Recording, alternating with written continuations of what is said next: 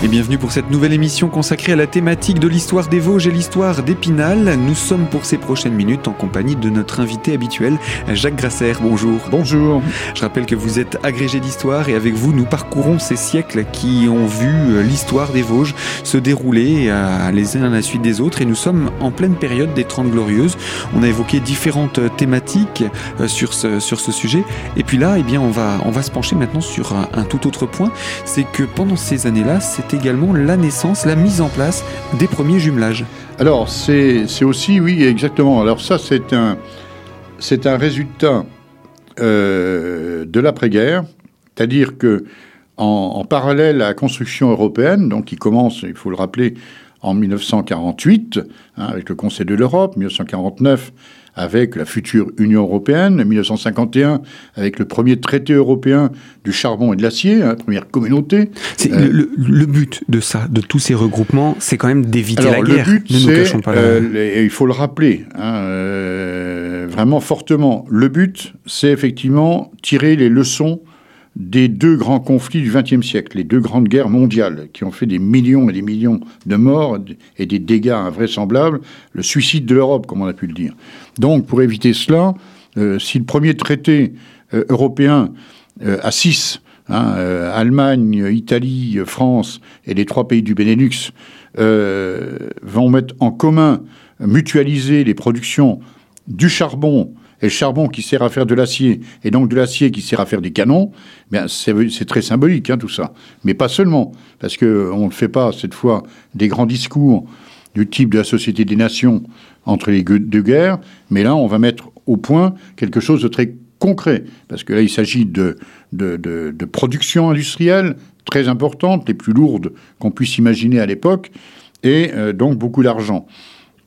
Donc ça veut dire que là, on va euh, se mettre ensemble d'une façon durable. Ce ne sont pas simplement des paroles, mais ce sont effectivement des actes tout à fait euh, importants. Après, il y aura l'Europe agricole, etc., etc. Il y, aura aussi l'Euratom pour l'énergie atomique pacifique, et, ainsi de suite.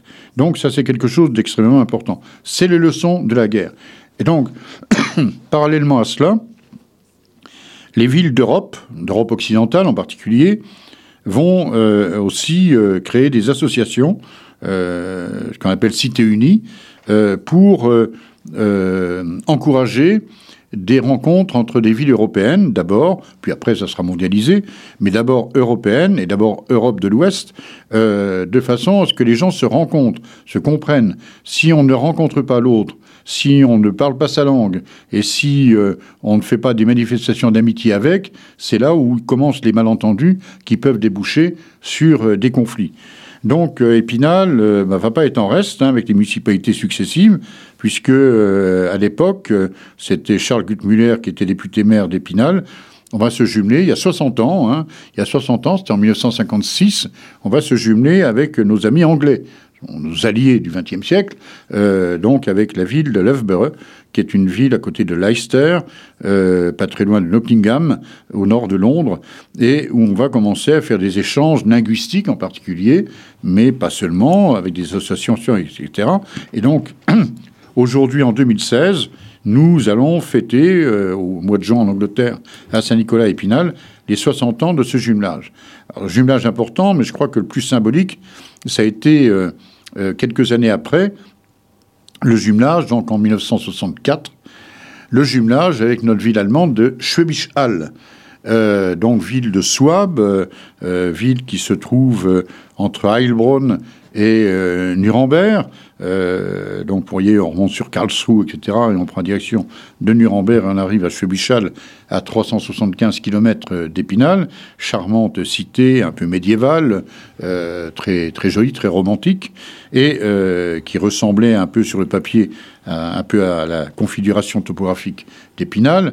Alors, je ne vais pas raconter pourquoi ce jumelage a eu lieu, mais peu importe. Mais ça fait quand même aujourd'hui 52 ans que nous sommes mariés avec cette ville allemande. Et il faut bien se rappeler qu'en 1964, nous sommes quand même quelques années après la guerre, hein, on est moins de, de, de 20 ans après la guerre. Dans le conseil municipal d'Épinal, il y a un certain nombre de gens qui ont fait de la résistance et qui vont résister aussi, si j'ose dire, à cette idée d'aller se marier avec des Allemands.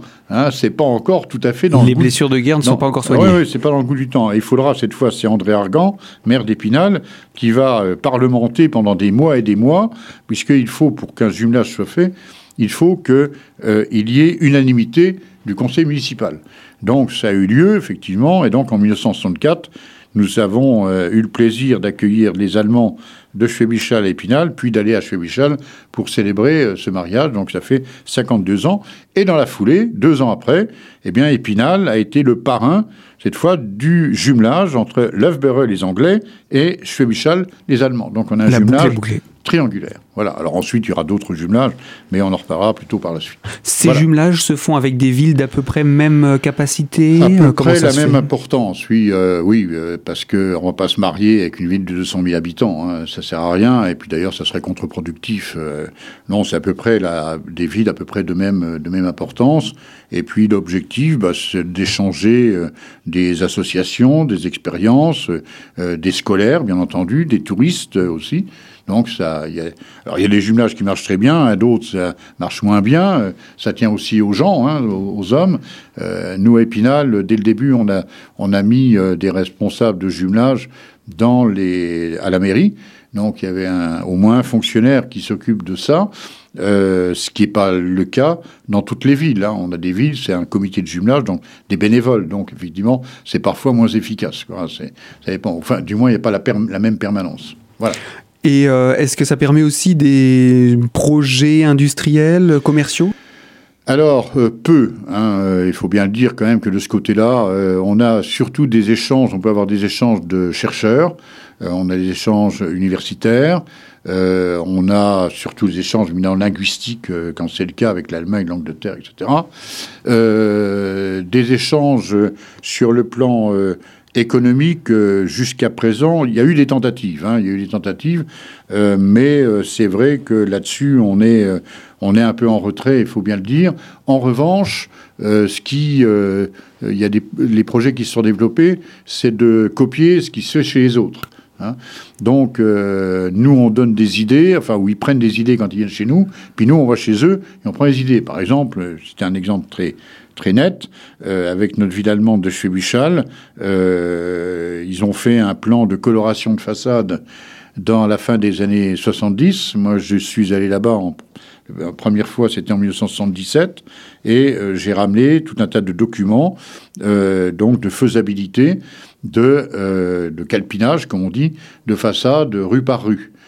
C'est ce qui m'a donné l'idée, plusieurs années après, en 1989, de proposer euh, au maire d'Épinal, Philippe Séguin, de faire tout un plan de coloris de façade à Épinal. Et donc, on a commencé à mettre de la couleur à Épinal en 1989, mais en se basant sur les projets que j'avais vus et où j'avais ramené des documents d'une ville jumelle de Chebichal. Donc il n'y a, peut-être pas forcément de, de, projets commerciaux, mais il y a beaucoup d'échanges qui se passent et qui sont utiles pour les deux. Par exemple, nous avons euh, avec notre ville jumelle de macédonienne de Bitola, euh, euh, le, le, centre départemental des sapeurs-pompiers, le SDIS, a donné, il y a trois ans maintenant, un camion de pompiers qui pour nous euh, aurait été obsolète, mais qui était encore en très bon état, qu'on a d'ailleurs remis totalement en état, mais qui pour euh, nos amis de Pitola était quelque chose de remarquable pour les feux de forêt.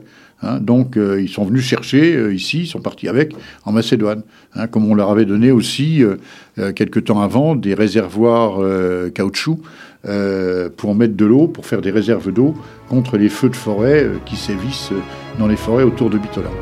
Voilà en tout cas pour cette, euh, cette présentation de cette période des 30 glorieuses et ce qu'elle a apporté sur, euh, sur notre secteur. Mais nous sommes toujours glorieux malgré tout. Hein. Alors, après cette période, qu'est-ce qu'on abordera la prochaine fois? Bah, Je crois que c'est l'épinal actuel, hein. c'est donner un peu la carte d'identité de, de, la ville euh, d'aujourd'hui. Toujours à l'aube du 21e siècle? Pas à l'aube, oui, enfin à l'aube, parce qu'on est au début, mais oui, fin, fin 20e siècle, début 21e siècle, hein. il y a quand même des, beaucoup de transformations, euh, euh, à la fois archéologiques, euh, universitaires, etc. Donc il faudra effectivement parler.